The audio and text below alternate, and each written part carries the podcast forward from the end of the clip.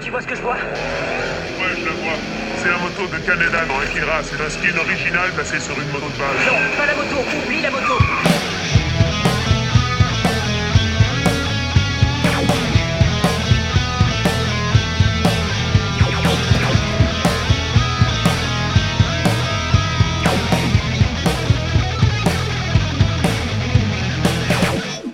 Bonjour et bienvenue dans La moto de qui déjà, le podcast qui s'efforce de répondre à cette fondamentale question. C'était la moto de qui déjà? Avec moi, j'ai deux contributeurs de talent, à savoir Camille Bonjour. et Brice. Allez, je suis prêt.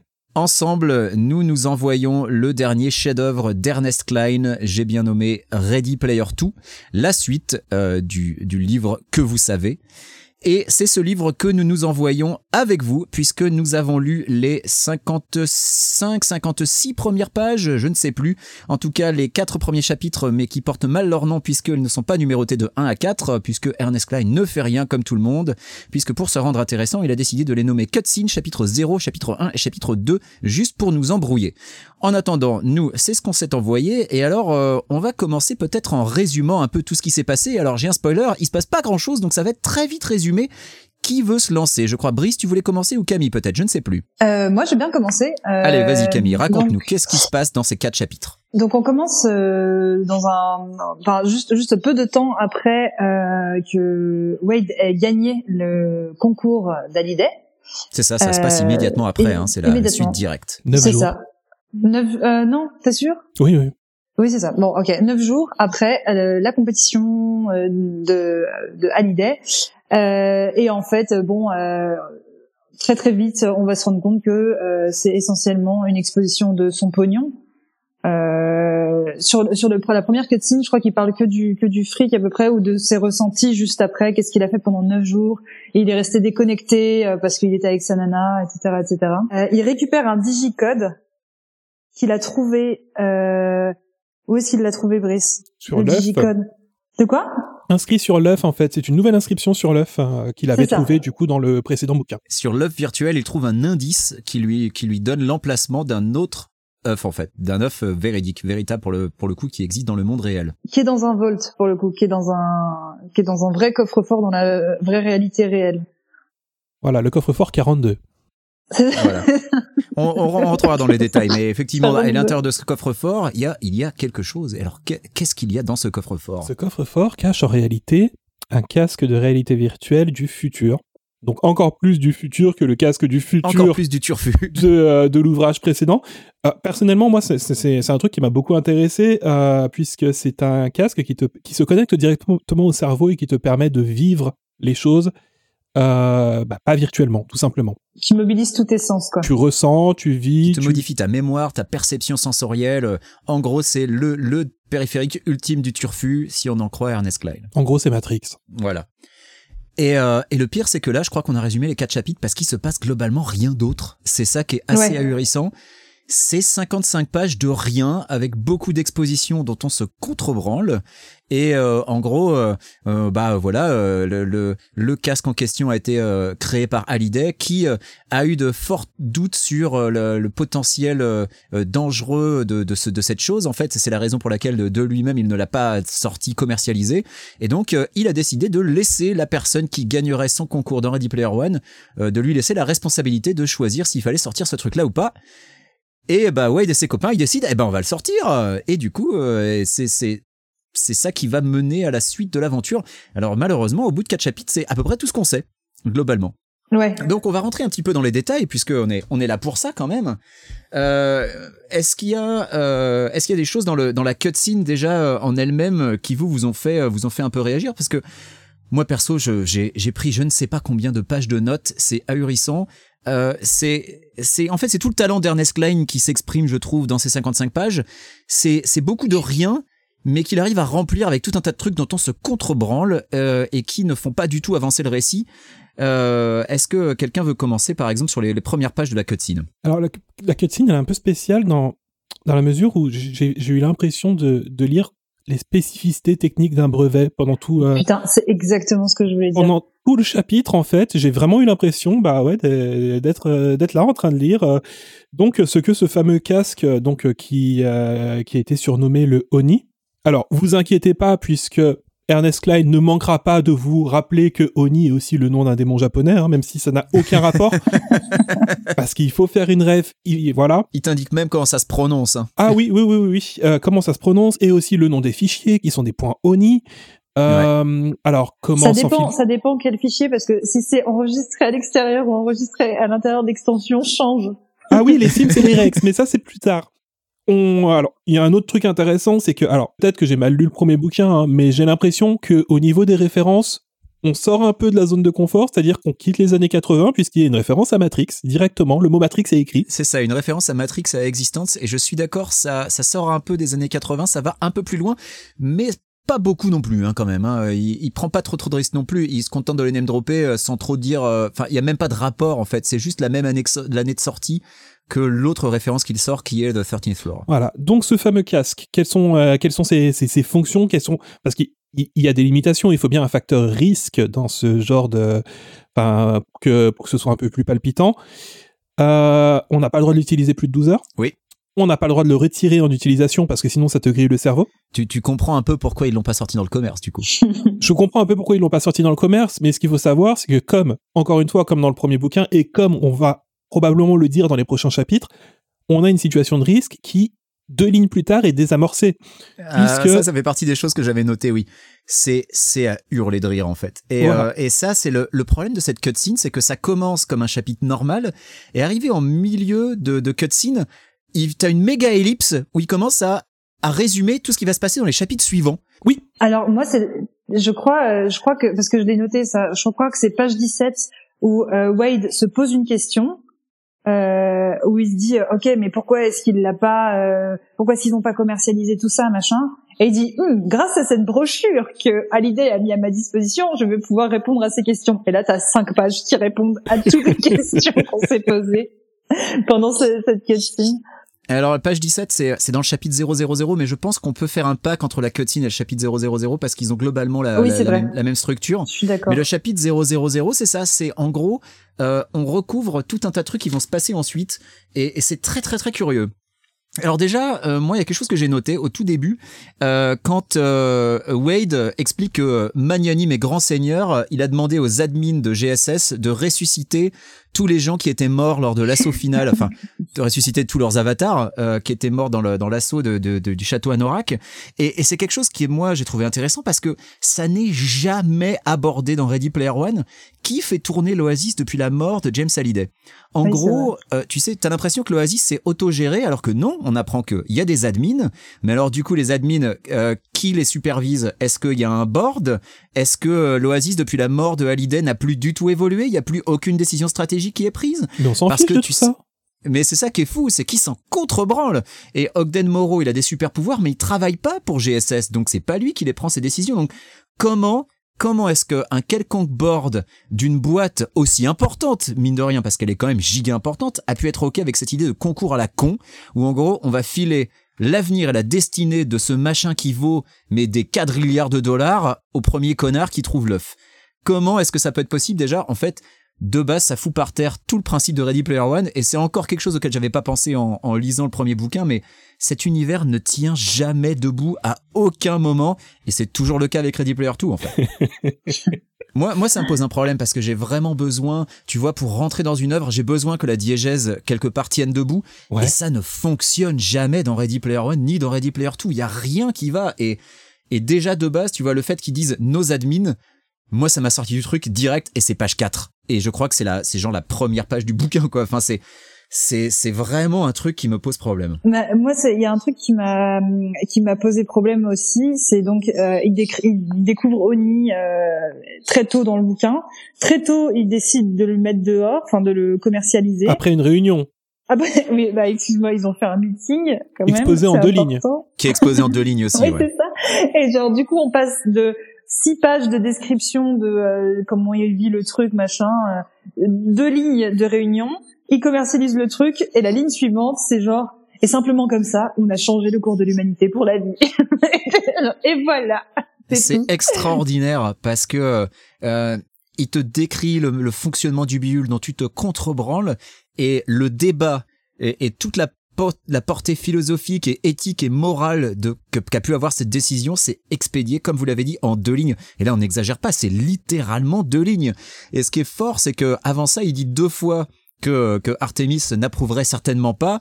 Euh, nous n'avons pas pris la décision à la légère, nous avons évalué les pour et les contre, puis après un débat enflammé, nous avons voté, les oui l'ont emporté, point. Alors, quand tu lis ça, moi je suis failli tomber de ma chaise en lisant ça. Alors, ce qu'il faut savoir, c'est que, on l'a dit, c'est une exposition de ce qui va se passer ensuite. Il développe ensuite ce qui s'est, ce qui s'est vraiment produit et les discussions.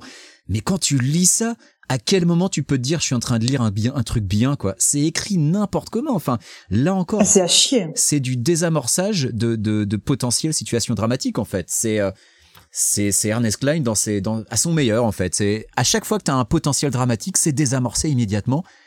Je ne comprends pas euh, comment un éditeur peut laisser passer ça quelque part. Et étrangement, il, il met plus de temps à décrire, et, enfin, il met beaucoup plus d'amour à décrire tous les détournements sexuels possibles que peuvent avoir les- ces technologies. À chaque fois, à chaque fois qu'il y a un truc qui est abordé concernant la technologie, donc en l'occurrence du Oni, Ouais. cinq lignes plus tard, tu vas avoir un détournement sexuel. Tou- toujours. Qui, eh, non, mais il y va pas parce que ça serait comme tromper sa meuf alors qu'il est déjà puceau. Tu sais, genre il se prive automatiquement de porno. Euh, Enfin, je sais pas personnellement, même si je suis euh, très casée, très heureuse, euh, très fidèle, très monogame, tout ce que vous voulez, il y a du porno comme ça. Mais laisse tomber, j'y passe mon après-midi, quoi, juste pour le plaisir de découvrir une technologie. Et c'est pas une question de fidélité ou n'importe quoi. C'est juste, c'est fun, c'est drôle, c'est nouveau. Et là, tu vas me dire qu'un espèce de gigantesque puceau qui a passé sa vie euh, dans un, enfin, bref, qui est le, le, le- le pire incel possible et inimaginable, il va se priver d'une branlette euh, à Hawaï. Avec, euh, enfin, je Mais- sais pas, c'est absolument ridicule, ça n'a aucun putain de sens. Ça va encore plus loin. C'est puritain, je trouve, comme démarche. Oui, vas-y, je te laisse expliquer la suite. C'est- surtout que du coup, on a euh, cette, bibliothèque d'utilisation de fichiers ONI qui permettent de revivre des situations. Et donc, comme je le dis, il y a ces détournements sexuels. Donc, on t'explique qu'il y a des fichiers M to M, M to F, enfin, et même non- non-binary ou plein de choses comme ça. Euh, à ce moment-là, en fait, on nous apprend que le, le casque ONI est un projet secret. Un projet secret, en fait, qui a été euh, créé par euh, plein, plein, plein de, de, de, de neuroscientifiques et euh, Puis qui a été bêta testé quand même. Hein. Il, Bah le- voilà, il c'est le ça. signale. il a été bêta-testé. Mais du coup, il y a une grande, une grande collection de porno, en fait. Donc, je pense, enfin, les, les neuroscientifiques ont dû s'éclater. Moi, je me suis aussi demandé comment ce truc a pu rester aussi secret parce que tu dois quand même faire signer des NDA en béton du coup, vu le nombre de gens potentiellement impliqués dans le truc.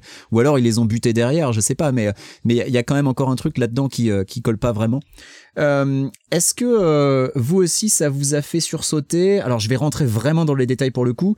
Euh, juste après euh, la, référence à Existence et à, Matrix, euh, il y a une certaine combinaison. Alors outre le nombre 42 que Ernest Klein prend le temps d'expliquer, alors là je me suis littéralement senti cracher au visage quand il a pris le temps d'expliquer 42.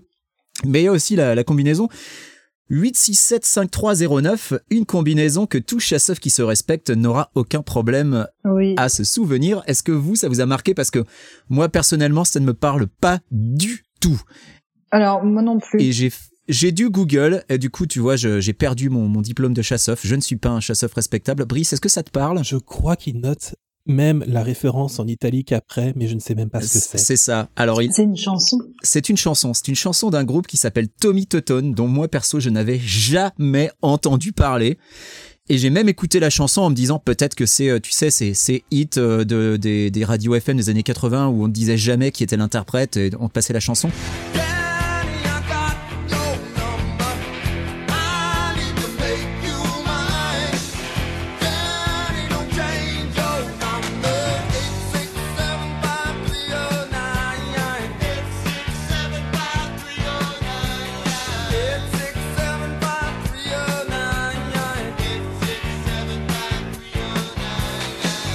Je ne l'avais jamais entendu. Donc du coup, je me suis renseigné. Alors Tommy Totten, qu'est-ce que c'est? Eh bien, c'est un groupe euh, de power pop euh, américain originaire de la Californie. Ils sont notamment connus pour leur chanson 867-5309 Jenny, qui atteint la quatrième place au Billboard Hot 100. Eh bien, sachez que ce que je viens de vous lire là, c'est l'intégralité de la page Wikipédia française sur le groupe, puisque ça prend deux lignes.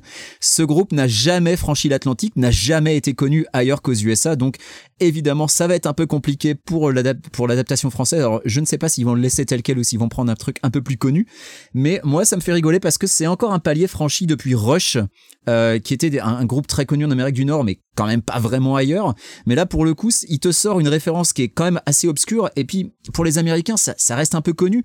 Mais quatrième place du Billboard quand même, même pas numéro un. Tu vois, il te sort le truc comme ça, et c'est censé être le machin que tout le monde connaît parce que c'était un des groupes favoris de Hallyday encore et toujours cette espèce d'adoration pour tous les trucs que Hallyday euh, adorait. On n'en sortira pas et je pense qu'on va s'en manger encore des tonnes et des tonnes de comme ça.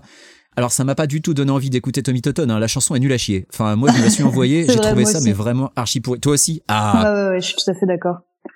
Euh, je, je, sais pas à quelle page t'es là à peu près. Moi, il y a un autre truc que j'avais. Alors ça, c'était page 5.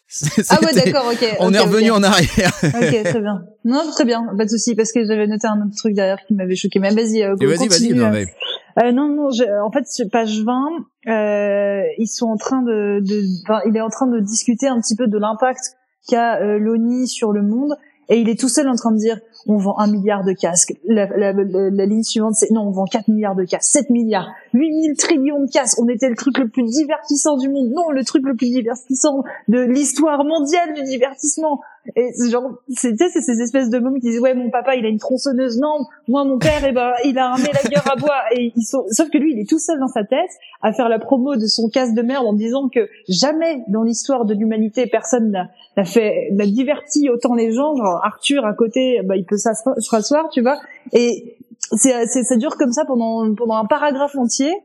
Euh, et tu comprends pas l'intérêt euh, de, ce truc-là. On a compris, tu vois, ça suffit que tu dises que c'est un grand divertissement, euh, que ça a révolutionné le monde et tout. Mais là, on est à la page 20 et je crois que c'est la quatrième ou la cinquième fois qu'il répète que l'impact est monstrueux en termes de fun, tu vois. Ouais, et euh, j'arrive pas à comprendre où est-ce qu'il veut nous emmener. Et il dit aussi qu'ils les vendent au, plus bas prix possible pour qu'un maximum de personnes puissent en profiter. Alors déjà, on dirait les dealers de crack. Euh, mais c'est ça. Alors déjà, pourquoi ils le vendent? Je croyais que la boîte était déjà méga riche, autant la distribuer gratuitement à la limite, parce que même en la vendant un dollar, ils en vendent 6 milliards. Donc du coup, ils font 6 milliards de dollars. Non mais euh, comment les chaînes de production fonctionnent? Je rappelle que euh, on, parle d'un monde où le pays est à feu et à sang, où sortie des villes, c'est euh, un no man's land avec des bandes à la Mad Max de pillards. Comment les usines fonctionnent pour pour produire 6 milliards de casques? Enfin, il y a, y a, tout un tas de choses. Comment les gens gagnent de l'argent pour se payer ça dans cet univers? Parce que je doute qu'ils le vendent un dollar hein, quand même, hein, quoi qu'il en soit. Mais il y a, y a, comme tu l'as dit, page 20 toujours. Euh, quand il propose ces nouvelles expériences chaque jour où en gros tu peux vivre tout et n'importe quoi, c'est une facilité d'écriture abominable parce que pourquoi se faire chier à tout décrire puisque ça peut être tout? Donc en fait, Ernest Klein te dit, avec ce truc, tu peux tout faire. Voilà, je suis content, j'ai écrit mon livre, voilà, c'est génial, j'ai absolument pas besoin d'expliquer. Euh, Soi-disant, il modère les contenus. Avec 6 milliards de users, comment ils font pour modérer les contenus? Je veux dire, Facebook y arrive pas et ils ont pas 6 milliards de users. C'est d'une c'est d'une débilité. C'est et, et, on t'explique que GSS prend 20% de com sur les sur la monétisation des autres trucs, mais c'est une machine à fric ce machin quoi. Et, et c'est censé être eux les gentils face à IOI. D'ailleurs, IOI qui n'existe oh plus puisque GSS a fait une OPA hostile sur IOI parce que c'est eux les gentils. On t'explique jamais pourquoi euh, au final euh, GSS c'est les gentils parce que quand tu regardes de plus près. Euh, sur leur putain exactement la même mais c'est ça. hein. sur leur putain de pay to win c'est eux les gentils quoi. C'est c'est complètement ahurissant. Est-ce que euh, il y a d'autres choses que vous voulez dire sur les chapitres, euh, sur la cutscene et sur le chapitre 0 Moi, j'ai noté un petit détail, un petit détail qui, qui m'a quand même fait rigoler. Euh, quand Ernest Klein présente l'ONI ou ONI, il dit que le truc est des années-lumière plus avancé que n'importe quelle technologie existante, et c'est là qu'on voit qu'Ernest Klein est quand même un gros teubé, puisque une année-lumière, c'est une unité de distance, Ernest. Ça peut paraître être un détail, mais c'est quand même bien significatif que le mec écrit n'importe comment. On ne dit pas que quelque chose a des années-lumière d'avance, puisque on, parle de d'avance euh, en matière de, de temps. on ne parle pas de, de, ça en matière de distance, ou alors on parle d'une distance quand tu cours un marathon, mais pas dans le cas d'une technologie. Une technologie, elle a de l'avance en matière de temps. C'est, ça peut paraître un détail, hein, mais c'est significatif, tu vois. Il, il, place ça comme ça, son éditeur ne dit rien, personne ne lui dit rien. Tu sens que le mec est en roue libre en fait. C'est à se demander s'il a été relu. Année Lumière, ça fait, ça fait plus euh, geek, nerd. Ouais, c'est ça. Ouais. C'est, tu, tu sens qu'il a, il a vraiment eu en plus, vu comment son bouquin s'est vendu, le précédent, euh, tu, te demandes si l'éditeur l'a relu, quoi. Il y a, en gros, moi je pense que ce livre va être victime du, syndrome du encore plus, euh, encore plus dans tous les sens et avec encore moins de contrôle. Tu vois le, le la prélogie de George Lucas où en gros on lui a laissé euh, les coups des franches, fais ce que tu veux et où ça a donné n'importe quoi. Je, je pense qu'on est bien parti pour se taper ça avec Ready Player 2. Mais globalement, hein, ce, ce, chapitre 0 sert à expliquer à quel point, euh, à quel point ça fait gagner de l'argent, de l'argent, encore plus d'argent. Ça a beaucoup de succès, c'est incroyable, c'est une super technologie qui défonce tout. Mais tous les tous les tous les chapitres commencent par euh, une exposition du fric de Wade. Oui. Il y a, y a de ça, euh, le fric de Wade, le succès de GSS, euh, et puis bah, à partir du chapitre 1, donc du, du niveau 4, puisqu'on on reprend le, le, le, découpage en niveau qui était déjà présent dans Ready Player One, euh, moi je trouve que ça, ça devient de plus en plus de, de la self-branlette de la part d'Ernest Klein, avec notamment des passages où tu, où tu te rends compte que derrière Wade, c'est Ernest Klein qui répond à ses critiques et à ses haters. Et alors j'ai trouvé ça assez extraordinaire. Euh, déjà, on reprend les autocitations euh, de l'almanach de, de d'Anorak, que moi perso je trouve toujours aussi ridicule. Hein, le, le, chapitre 4 s'ouvre par une citation de, de Hallyday c'est c'est d'un pédant de de faire parler ton personnage fictif et de t'en servir comme d'une citation. Je trouve ça mais profondément ridicule. C'est d'un prétentieux. Puis en plus, euh, ce qui raconte plus la merde. Euh, chapitre 1, on a une petite référence à, à Marty McFly. Ça, c'était assez magnifique. Petite Petite référence, t'es sérieux bah, Ça prend trois pages. c'est plus que pour expliquer ce qu'il a fait de l'ONI euh, dès le début. Eh bah vas-y, vas-y, vas-y Camille, parle-nous-en. Ben, il commence, il l'ouvre avec Like Marty McFly et derrière c'est c'est du caviar. Alors attends parce que je l'ai prise, euh, je l'ai prise en photo. J'ai commencé à prendre des petites photos euh, pour histoire de bien noter quand même cette merde. Alors. Pourquoi tu surlignes pas directement sur le bouquin Parce qu'elle espère le revendre peut-être derrière. euh, parce que je l'ai payé cher et j'espère le revendre très vite. Alors, comme Marty McFly, je me suis réveillée à très exactement 10h28 euh, sur la musique Back in Time de Where Lewis and the News. Et eh oui. euh, voilà, magnifique. Et il continue derrière euh, sur en expliquant que c'est le même euh, le même radio réveil que Marty euh, et qu'il a modifié. Attends, il avait il l'avait modifié pour jouer la même musique à la même heure que Marty l'écoute pour être vraiment. c'est infernal. c'est infernal. Et juste après, il explique qu'il jette, euh, qu'il qu'il repousse ses draps de soie. C'est obligé que ça soit marqué de soie euh, dans son dans son leaking size. Avec son sol en marbre. Voilà, c'est ça, avec son sol en marbre qui est préchauffé. ça prend des caisses. Alors, ce qui est intéressant, c'est avec euh, cette euh, cette référence à Retour vers le futur, je pense qu'elle marque particulièrement parce que je sais pas si vous vous en êtes rendu compte, mais dans tout le chapitre précédent, en fait, il n'y a pas une seule référence. Euh, c'est vrai que j'ai noté que euh, sur le début, il y avait très très peu de références. Au final, il te sort, euh, il te sort Tommy Tutton, Existence, Matrix sur une page, et derrière, ça s'est beaucoup calmé parce que c'est beaucoup de branlettes sur les ventes euh, en fait de son casque. C'est ça. Mais les références reviennent en force en fait dès le dès le chapitre 1, avec notamment le, le listing de tous ces véhicules. Alors oh là ça, là. Bien aimé. Hein, le listing de son de l'Ecto 88 de Ghostbusters, de la DeLorean, de Retour vers le futur, de la Pontiac Transam de K2000. Alors ce qui est rigolo, c'est que maintenant il possède les répliques parfaites en, en vrai IRL. Et ça compense le véhicule fictif qu'il avait dans l'Oasis, qui était donc, on le rappelle, la DeLorean, mais avec le faisceau lumineux de K2000 et avec des autocollants Ghostbusters sur les portières. Là, maintenant, il a les vrais. Il peut donc se, tripoter en vrai en regardant sa, sa collection de bagnoles. Voiture fictive qui, apparemment, a donné le nom au film qu'il a produit en deux ans. Aux deux films qu'il a produits en deux ans. Alors moi, quand j'ai quand j'ai lu les chapitres sur les films qu'il a produits en deux ans, je repensais à Michael Scott dans The Office qui se ça. qui se fait son film. C'est tellement ça, ça ça a l'air de tellement puer la merde son film que putain, c'est incroyable. Là, tu déconnes, mais les films de Michael Scott, pour le coup, ils sont assez extraordinaires. Moi, je les, je les adore. Mais je vois l'idée. Et donc, euh, Euh, attends. Brice, est-ce que tu veux parler de ce film? Vas-y. Alors, ce- c'est une, euh, c'est une trilogie à venir. Il y a déjà deux films qui s'appellent Ecto 88. Ecto 88 étant le nom de ce, de ce fameux véhicule Fra- Frankenstein dont, euh, que tu as décrit dans l'épisode précédent et que tu as décrit il y a, il y a deux secondes.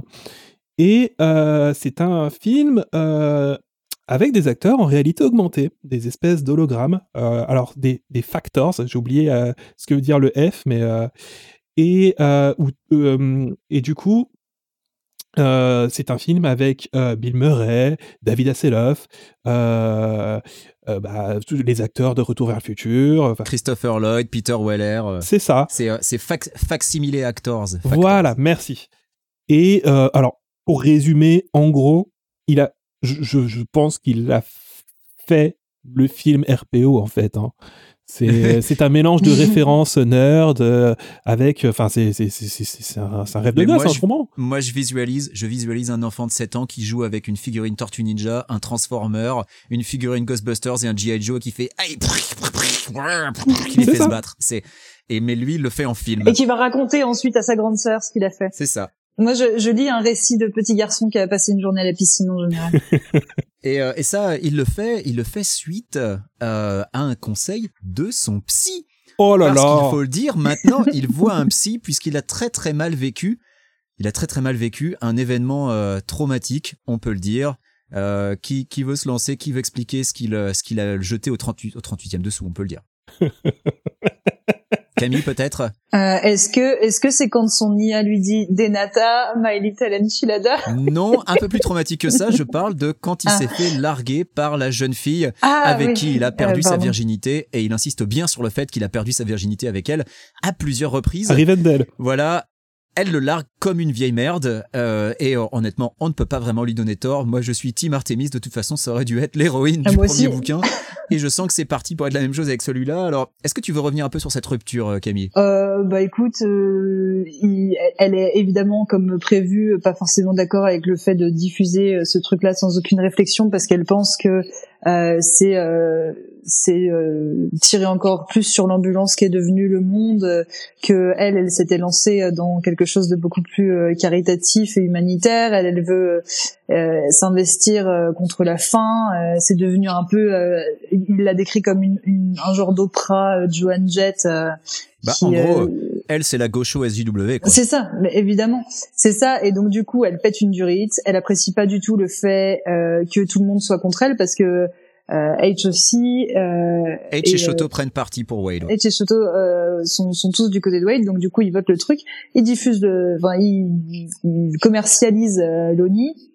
Elle, elle continue sa life et ensuite il commence aussi à se poser des questions pour quitter la Terre définitivement. Il y a toute une histoire comme ça. euh. Bah c'est ça. Et, là, on revient euh, au projet de Wade dans Ready Player One, qui était, si jamais il gagnait, de construire un vaisseau spatial où il pourrait quitter la Terre, qui de toute façon est condamnée, avec ses potes.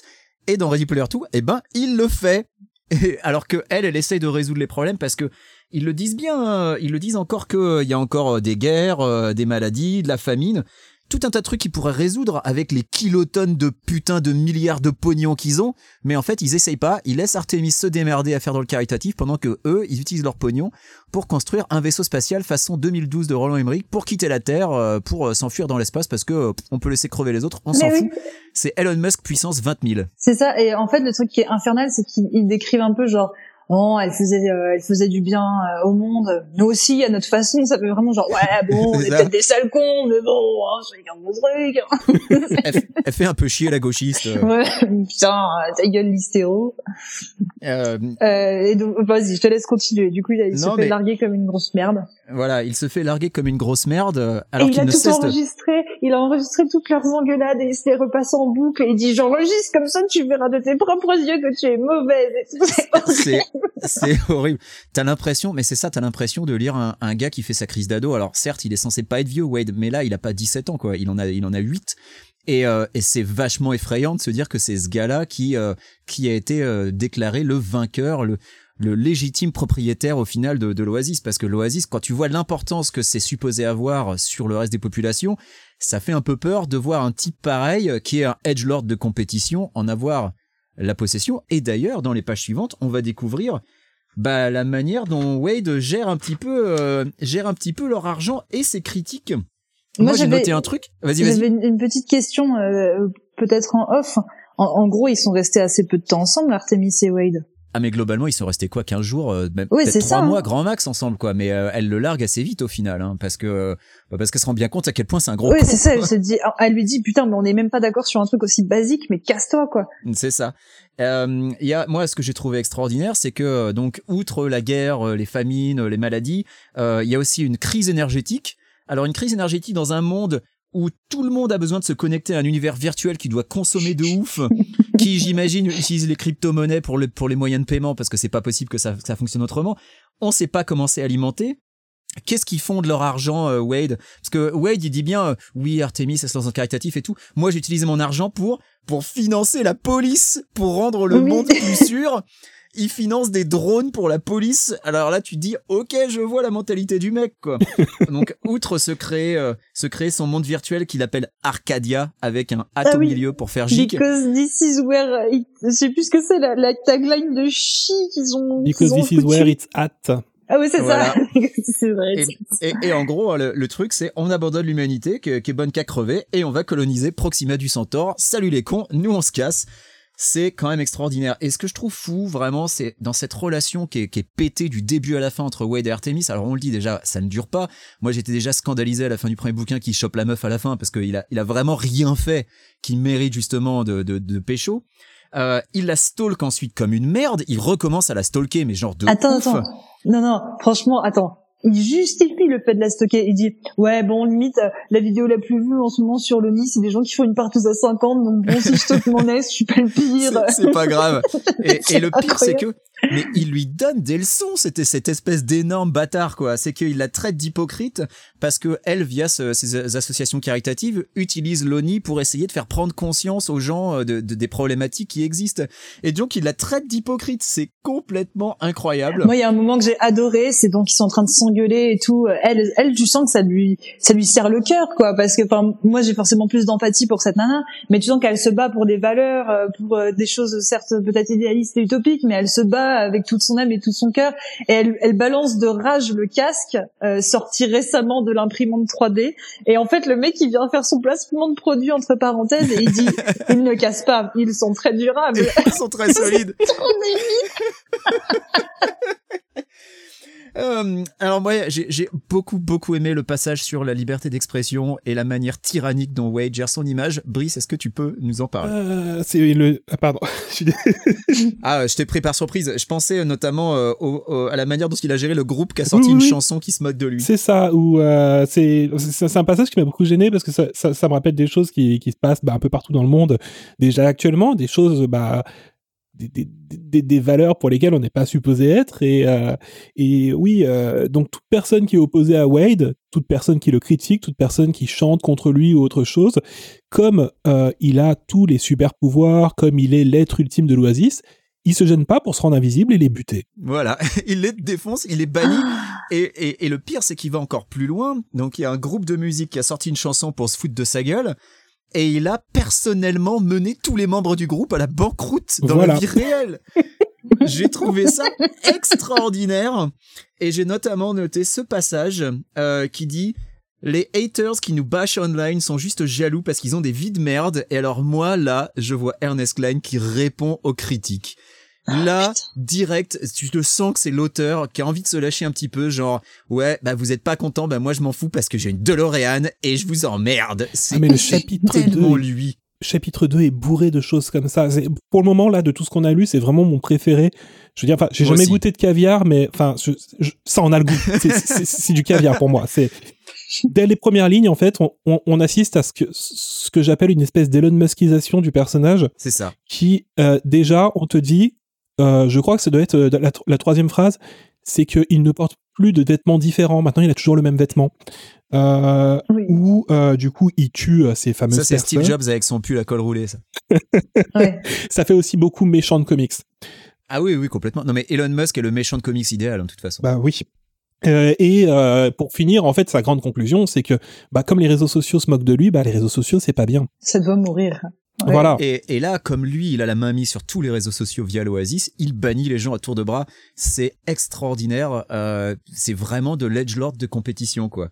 Et euh, en fait, le truc, c'est que ça pourrait, ça pourrait avoir un côté euh, un tant soit peu jouissif de voir que le mec il est en train de fondre un plomb, mais tu sais pertinemment que bah, rien ne va changer et que il y aura pas de, de retour de karma particulièrement sur ce qu'il a fait. c'est ça, c'est juste, il est comme ça. Alors- il est riche. Alors, euh, on, on sait pas si rien ne va changer, mais c'est vrai, c'est vrai que c'est une de mes grosses peurs parce que vu le précédent bouquin, tu as raison, Camille.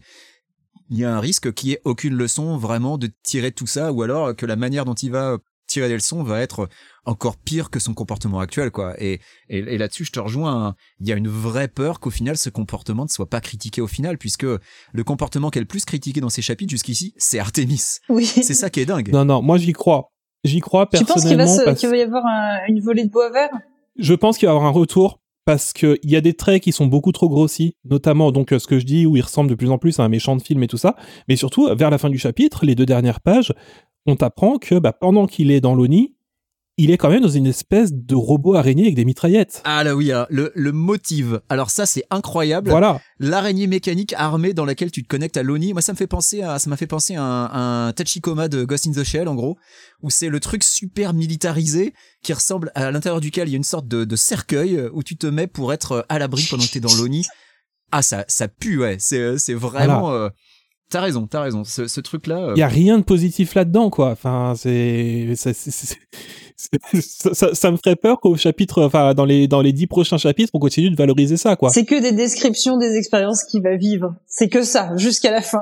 c'est vrai que J'espère qu'il y aura deux expériences sexuelles. C'est c'est vrai que jusqu'ici, on assiste à la dérive complète euh, dans la militarisation, donc euh, entre euh, l'armement de la police, entre le, le, le motive euh, qui a l'air d'être un truc mais complètement zinzin. Euh, oui, euh, c'est un méchant de comics euh, de- dans le plus pur euh, stéréotype caricatural, mais moi honnêtement, je ne serais pas surpris par Ernest Klein qui trouve ça bien. Franchement, hein, entre nous, ça me surprendrait pas Ouais, qu'il moi y ait plus. au final pas de rédemption. Moi non plus parce que il y a, y a aucun, euh, il y a pas de, recul sur euh, la situation d'Artemis. euh, Il y a pas de truc positif sur elle. Enfin, c'est juste une sale merde quoi. De- Ah, de- elle, elle est intégralement décrite comme une chieuse, hein. Et Bah vraiment, il y a vraiment zéro nuance parce que parce que H et Shoto sont systématiquement du côté de Wade. C'est ça qui est ouf. Euh, il aurait pu apporter un peu de nuance, surtout via le personnage de H, parce que H, on le rappelle, c'est le super token. C'est le perso qui fait partie de toutes les minorités. Elle pourrait peut-être avoir un point de vue un peu différent, mais non, non. Au final, euh, Artemis c'est juste l'emmerdeuse euh, et, et, et Wade, euh, au final, c'est le bon gars quoi. C'est c'est quand même extraordinaire qu'on ait un personnage principal qui sombre dans la folie et, euh, et, Et là on a l'impression voilà, et que l'auteur trouve ça cool. Mais, mais, mais, mais, mais, euh, il faut savoir que Wade est bien conseillé. Ah bah, il par son psy. Oui, mais qui, qui est son psy? Euh, D'ailleurs, oui, qui est son psy? C'est un psy virtuel Je, j'ai Voilà. oublié. Oui, c'est ça, c'est un psy virtuel. C'est Robin Williams C'est Robin Williams. Mais oui, du poète du sac des poètes disparus. euh, de Will Hunting. Ah pardon, de Will Hunting. Oh là là là là. de Will Hunting. Alors ça souligne plusieurs choses. Hein. Moi, ça m'a dérangé sur plusieurs points. Alors déjà, euh, Robin Williams en psy. euh, alors malgré tout l'amour hein, que je porte pour le pour l'acteur et enfin. Euh, bah, niveau psy, Robin Williams, est-ce que c'est vraiment le meilleur conseiller? Oui, vu comment il a terminé, je sais pas. Oui, voilà, je sais pas, c'est oui mon acte, enfin mon prof d'auto-école, c'est Paul Walker, quoi. Tu vois, c'est- gênant. il y a-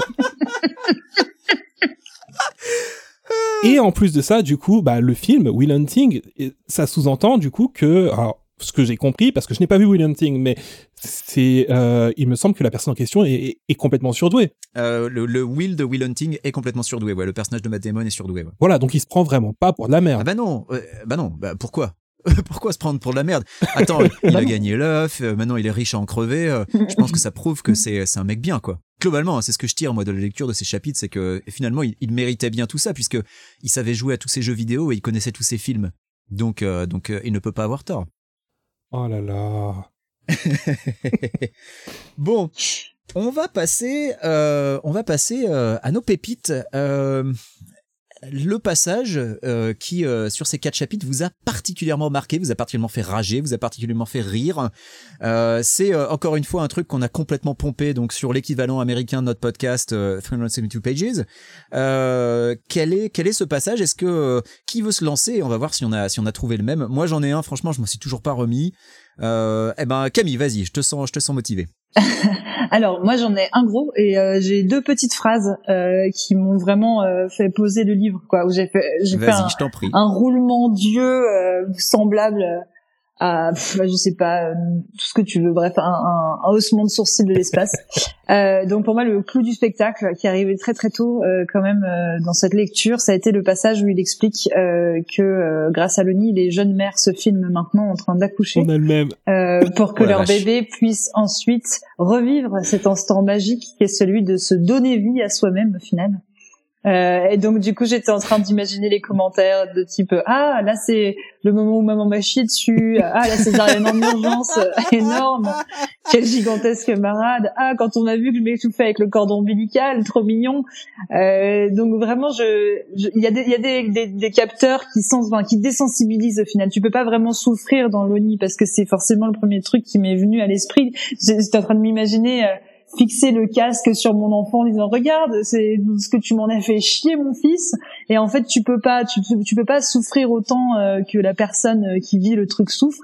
Mais déjà moi quand je vois ma mère se cogner le petit doigt le petit orteil sur un coin de table ça me rend malade. Alors la voir être ouverte de tous les côtés pendant qu'elle me donne vie euh, c'est un truc que je trouve insoutenable quoi. Enfin vraiment ça m'a ça m'a ça m'a choqué au plus haut point. C'est vraiment la vision d'un homme euh, prépubère quoi qui a aucune notion de ce qu'est l'accouchement véritable qui a une, une vision euh, totalement biblique euh, évangéliste et ignare de comment ça se passe réellement un accouchement quoi. Enfin, moi je pense qu'il faudrait me payer très très cher pour que je ressente ne serait-ce qu'une minute le désespoir de ma mère quand je vais déchirer les entrailles quoi. C'est euh, je comprends pas la démarche du tout. Brice, du coup, tu as le même passage? J'ai exactement le même passage et j'ai dû le relire plusieurs fois au cours de plusieurs journées. J'ai dû passer la nuit, le jour. Enfin, il y a des choses. Donc, du coup, effectivement, il y a cette désensibilisation à la douleur. Euh, mais surtout, donc, on parle d'une technologie qui a trois ans. Euh, donc, euh, premier truc qui me dérange, c'est que ça a été quand même pensé très rapidement, tu vois. Les, les personnes, elles ont vu le casque, elles ont fait, OK, allez, j'accouche, je le porte. Euh, mais euh, c'est surtout ce, ce projet en fait donc de, de, de, de le faire enfin de faire vivre le- leur propre euh, leur propre naissance à, à des enfants mais du coup personne ne l'a encore fait puisque le projet n'a que trois ans pour le moment Oui. le casque n'a que trois ans Du coup, peut-être qu'ils revivent la naissance d'autres enfants au final, puisque oui, euh, il faudrait attendre un, un petit moment quand même, euh, histoire de pouvoir vivre euh, ce qu'a vécu ta propre mère. Ça, ça- effectivement, temporellement, ça fonctionne pas. Après, Ernest Klein n'a pas peur de problèmes temporels, on le rappelle, hein, ce serait pas une première. oui Alors, moi, lumière, ce tout passage-là, mais ça à la limite c'est pas gênant c'est juste que des, des mères puissent penser ça en fait c'est vraiment juste bon bah on le ressort dans, dans 15-18 ans, ce casque, et puis bah comme ça, bah ça va faire un bon souvenir, quoi. se dire c'est un bon plan mais surtout, ça veut dire qu'elles ont pensé à mettre le casque au moment où vous allez accoucher en se disant peut-être que mes enfants voudront le revivre. Parce qu'il faut bien les capter à un moment, ces sensations. Donc, euh, Mais oui, voilà, c'est ça. Juste, petit sondage rapide, est-ce que euh, l'un d'entre vous aimerait ah ça non, ah non, non, non. Enfin, vivre l'accouchement de ma mère, non, certainement pas, non. Vivre l'accouchement Ah putain, non mais l'horreur, je vois pas à quel moment et dans quelles circonstances t'as envie de vivre ça, c'est horrible. Tu vois une des personnes que oh, bon normalement tu aimes terriblement de toute ton âme, tu vois, n'insultez pas les mamans, tout ça, on a quand même un lien par rapport aux darons qui est particulier et c'est la voir dans un état de douleur mais de l'enfer quoi. Je surtout la la Imagine. Oui, et la Imagine vivre, le oui, rêve mais- mouillé d'Ernest Klein, tu peux être ton père pendant l'accouplement qui a mené à ta naissance. On n'en est pas très loin avec l'orgie à 50 personnes. Ah hein. non, non, non, on n'en est pas très loin. Oui, c'est vrai. Euh, alors moi, ce, ce passage-là, c'était pas mon, mon best of the best, mais ce passage-là, quand je l'ai lu, euh, Ok. moi, je l'ai, je l'ai noté comme étant l'instant Lucie. Parce que ça m'a rappelé ce passage dans le film de Luc Besson que nous n'avons pas encore traité dans Parle à mon Luc. T'as vu, tout est connecté dans le RPU, euh, dans lequel elle rappelle, elle appelle sa mère pour lui dire je me souviens du goût du lait maternel, qui était le, le moment où en gros tu largues toutes les amarres et où le film complètement te, te perd du, pour ne jamais te récupérer. Et ça m'a vraiment fait penser à ça pour le coup. Euh, mais donc non, moi j'ai euh, j'ai un autre passage et euh, c'est le passage que j'ai appelé puceau moi MDR demande à mes copains si je suis puceau, tu vas voir ce qu'ils vont te répondre. Et, euh, et c'est donc alors ce, passage euh, a même servi à, quelqu'un euh, qui écrivait une, critique du bouquin et la personne a dit ce, passage est représentatif de tout le livre. Ne vous sentez pas sale si vous arrêtez de lire le livre après avoir lu ce passage. Et c'est un passage qui arrive page 34, donc il faut quand même savoir que ça arrive assez tôt. Et c'est donc ce passage extraordinaire que je vais essayer de, de traduire un petit peu à l'arrache. Nous avons perdu notre virginité l'un à l'autre euh, trois jours après notre premier baiser. Ensuite, nous avons passé le reste de la semaine euh, à, euh, à esquiver les autres pour faire la bête à deux dos à chaque opportunité. Comme Dépêche Mode, nous n'en avions jamais assez.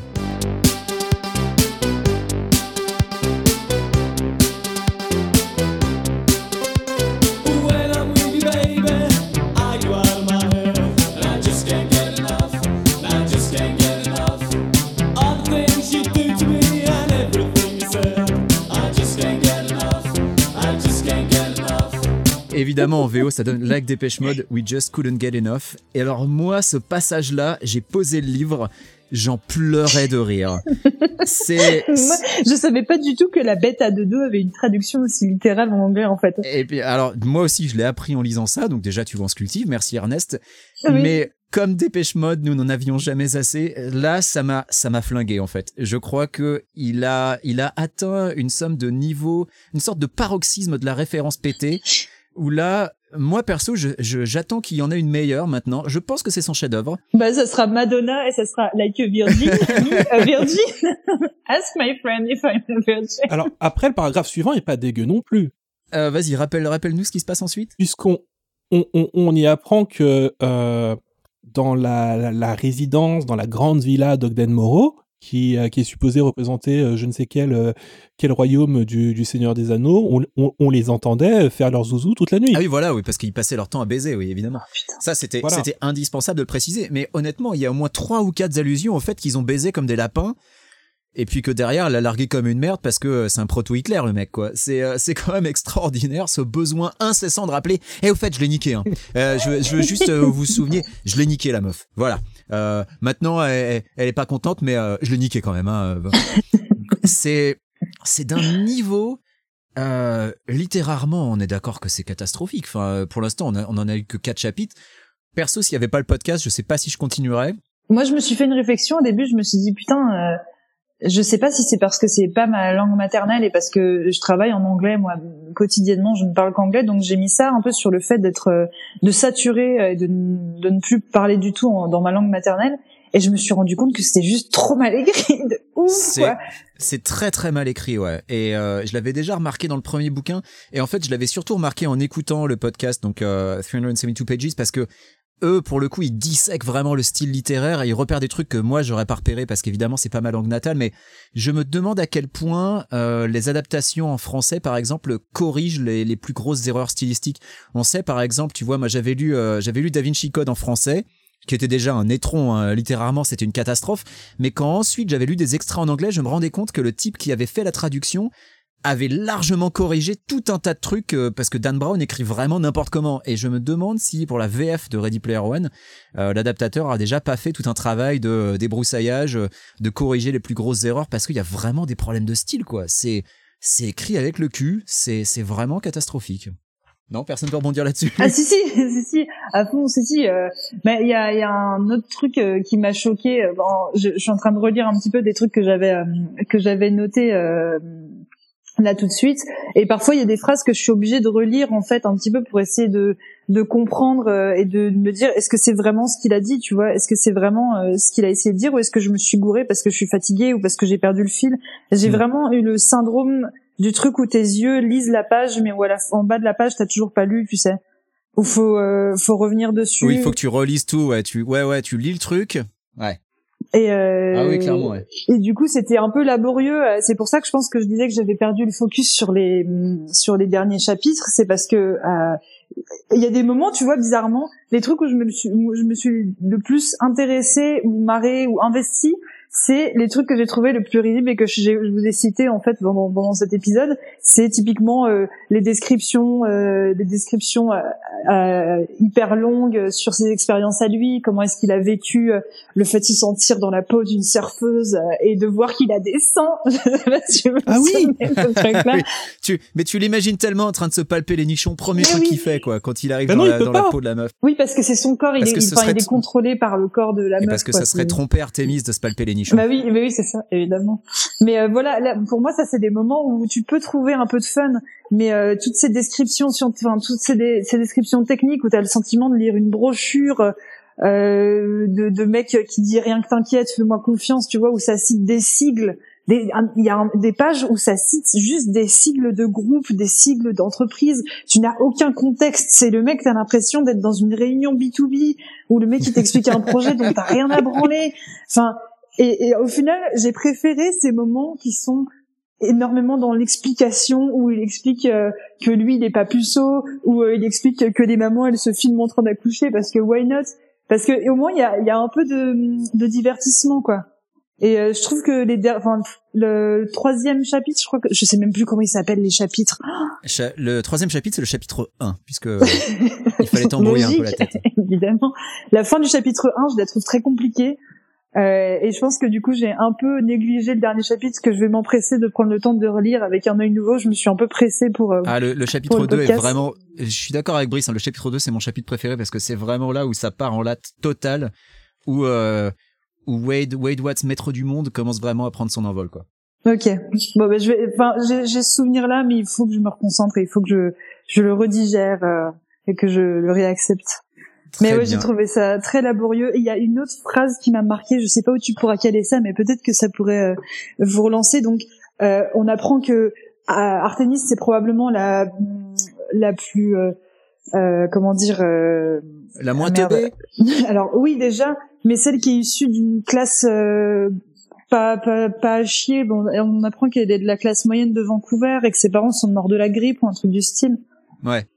Euh, et il lui balance un truc. Comment peux-tu être contre une invention qui aurait pu sauver tes parents de la mort vous, Ça vous, ça Ah vous bah a oui, pas choqué c'est un- cette C'est un phrase authentique connard. Hein. Ah si, si, non mais clairement, euh, c'est... mais Il, a, il, il passe son temps à la dégrader en fait. Euh, il, il la traite vraiment d'une manière euh, qui est détestable euh, et, et ensuite il s'étonne qu'elle refuse de le voir et de lui parler quoi. Donc il y a, Moi j'ai trouvé ça extrêmement abusif comme truc. Ah, c'est extrêmement violent et abusif. Mais de toute façon, ça va de pair avec le reste de son comportement. Quand il continue de la stalker, quand il se repasse en boucle la vidéo de leur rupture, enfin, il y a, il y a tout un tas de trucs euh, qui, tu te rends compte qu'il est en train de complètement partir en latte. quoi. J'espère vraiment que c'est c'est en train de tourner sur une critique du personnage et qu'il est pas en train de valoriser. Moi aussi. Moi aussi, et c'est la seule Moi aussi. possibilité où potentiellement je peux finir par euh, éprouver ne serait-ce que un minimum de sympathie pour le pour le bouquin quoi. Je vois pas d'autre angle où, où ça peut me stimuler à le continuer quoi. Et c'est vrai que c'est compliqué parce que euh, dans le premier bouquin, c'était déjà dur d'avoir de l'empathie pour Wade, euh, notamment par exemple euh, quand sa, sa tante et sa voisine se font dessouder par euh, par IOI. D'ailleurs, euh, il, il est question dans un chapitre qu'on a lu euh, de sa tristesse quand il repense à sa tante et à sa voisine, c'est les deux qui avaient disparu du bouquin au moment de l'explosion euh, à la- auquel il était plus jamais fait allusion. Là, il mentionne quand même qu'il avait été un peu triste pour elle quand Il même. y a pas une hein, statue d'elle? Il y a pas un bail comme ça. si, si. euh, il y, a, il y a un monument en fait, euh, euh, et, et tout ce qui était Stax a aussi été démonté pour pour construire, parce que ils ont quand même essayé un peu de sortir les SDF de la rue, enfin surtout Artemis évidemment. Mais euh, c'est compliqué parce que autant j'avais déjà assez peu d'empathie pour lui dans le premier bouquin, mais là euh, on a un protagoniste parce que le bouquin est même à la première personne. euh, on a un protagoniste que, que- qui est absolument détestable. Quoi, il y a, y a absolument rien à sauver. Pour l'instant, en tout cas, il a mais rien du tout de positif en lui. Quoi, il y a vraiment zéro espoir de rédemption. Alors, je sais pas par quel moyen le, le maître va réussir à nous le rendre sympathique, mais euh, là, à l'heure actuelle, c'est c'est pas possible du Moi, tout. il me fait penser à une version euh, d'Artemis Fall, mais version Wish, quoi. Je sais pas si t'as pas lu Artemis Fall Pas assez familier avec Artemis Fowl, Moi non plus. malheureusement. Ah merde, c'est con parce que pour le coup, il y avait vraiment ce côté un peu anti-héros, euh, très antipathique. Moi, j'avais, c'était un peu les premiers trucs où on parlait euh, des nerds, euh, des gens qui étaient un peu plus intelligents que la moyenne et qui avaient pas beaucoup d'empathie, et qui comprenaient pas les, les interactions sociales et tout. Mais ils avaient Ouais. réussi à rendre Arte- Artemis Fall euh, attrayant, enfin suffisamment intéressant pour qu'on puisse se passionner pour la vie qu'il a. Là, pour moi, à un moment, il, il fait référence à comment il s'appelle euh, ces japonais qui restent dans le basement de leur daron les Iki- Hikikomori Hikikomori, c'est ça? Ouais. Euh, et il, il en fait référence mais genre ces pauvres jeunes qui euh, s'isolent euh, tout seuls tu vois mais il y a- c'est vachement plus puissant que ça les Hikikomori en plus il y a beaucoup plus Oui, euh, enfin, il y a un aspect sociologique puis il y surtout, a un Wade as- fait exactement la même chose au mais final. oui mais c'est ça oui mais il met un nom japonais dessus en mode alors regardez les pauvres des asiatiques ils ont vraiment besoin de nous aucun sens. Oui, mais parce que c'est euh, alors c'est lequel quel des deux qui a survécu? C'est Shoto qui qui a Ouais. créé une fondation pour les aider. Ouais. D'ailleurs, c'est très marrant aussi ça. euh, c'est un passage qu'on n'a pas souligné, mais euh, euh, ils, expliquent donc après tous les passages ils expliquent oui on a du fric, ou on a du sol en marbre et tout ça. Apparemment, chacun des quatre membres à fonder en fait ces associations pour, aider les personnes dans le besoin. Et en fermant les yeux, en fait, tu peux, savoir en fait qui a créé quoi. Donc Shoto a créé un truc pour aider ces fameuses personnes dont on a parlé. Euh, euh, Wade pour les personnes qui vivaient dans les, dans les espèces de, de bidonvilles. Et du et la coup, police, hein. n'oublions pas la police de côté. Wade. et Aesh, en fait, euh, a, a- fondé deux associations. Euh, donc, euh, une pour les personnes euh, LB LGBTQA, euh, voilà, et euh, une autre pour, euh, pour, pour les, les personnes démunies en Afrique, euh, qui, qui s'appelle d'ailleurs euh, The Wakandan quelque chose. Donc, tu, tu- Ouais. tu vois, c'est vraiment chacun s'occupe de sa merde. C'est. Personne n'interagit, tu vois, dans l'association de l'autre ou autre chose. Hein. C'est Ben, à part Artemis qui globalement essaye un peu d'aider tout le monde, quoi. Mais c'est vrai que les autres, c'est euh, c'est très très euh, compartimenté. Ouais, bah, lui, il fait rien au final. ah, il est de la police. Bah ouais, il a de la police, ouais. Attends, ouais, c'est bon, pardon, excusez-moi. Enfin, je veux dire, euh, euh, t'as quand même des bandes à la Mad Max sorties des Ah villes, oui, hein. c'est vrai. faut pas l'oublier. Hein. Il a donné un immeuble à toutes les personnes qui vivaient dans le bidonville. C'est gentil. Voilà. euh, c'est ça. Maintenant, ils ont un HLM. c'est Voilà. Bon, bah écoutez, est-ce que vous avez quelque chose à ajouter? Je pense qu'on a fait un, un bon tour d'horizon. Ouais, non, moi, je pense que je pense que je suis bon. Je vous ai dit tout ce que j'avais noté. On a Ouais. fait le tour. Brice Ah ouais, ouais, ouais. Très bien. Eh bien, écoutez, euh, nos auditeurs, s'ils ont euh, noté des choses que nous avons oublié de mentionner, vous êtes invités euh, soit à le dire dans les commentaires sur le site lamotodequideja.fr, soit sur notre Discord. Euh, vous pouvez également nous suivre sur Twitter at, lam, euh, at motodeja. Voilà, je, je dis n'importe quoi, c'est at motodeja euh, pour nous signaler, bah voilà, euh, si on a oublié quelque chose, s'il y a quelque chose qu'on a compris de travers. Euh, mais euh, on, on, on va vous lire, on prendra en compte vos commentaires et euh, eh bien les plus pertinents, on les lira lors du prochain épisode. D'ici là, euh, on va lire les chapitres 3, 4, 5, 6 et 7 inclus. Ouh là là Et Quoi, oui, tout ça? Putain, mais tu veux vraiment nous niquer Noël jusqu'au bout, quoi. Ça fait une cinquantaine de pages, sachez-le. Euh, donc euh, chapitre 3 à 7 inclus. Oui, ça fait environ 50 pages. Euh, donc c'est c'est le ça va être le quota réglementaire. Euh, on vous retrouve dans 15 jours. Quand même 50 pages en 15 jours, ça devrait être faisable hein. Il y a les vacances qui approchent. Bah franchement, euh, tu, tu, tu le lis comme nous, tu sais bien que c'est plus compliqué que... Non, mais là- ça, on a l'air. ça prend son rythme de croisière là. Je pense que ça va être de plus en plus facile à lire parce que rappelons-le, c'est quand même censé être un page turner. C'est vrai, c'est vrai. En théorie, ça se lit facilement. Euh, En théorie. Camille, Brice, merci. Merci à toi. Merci à toi. On se retrouve dans 15 jours pour répondre à cette question. Mais c'était, c'était la moto de qui déjà? C'est la moto de Canada dans Akira. C'est un skin original placé sur une moto de base. Ah, ciao Salut Bonne semaine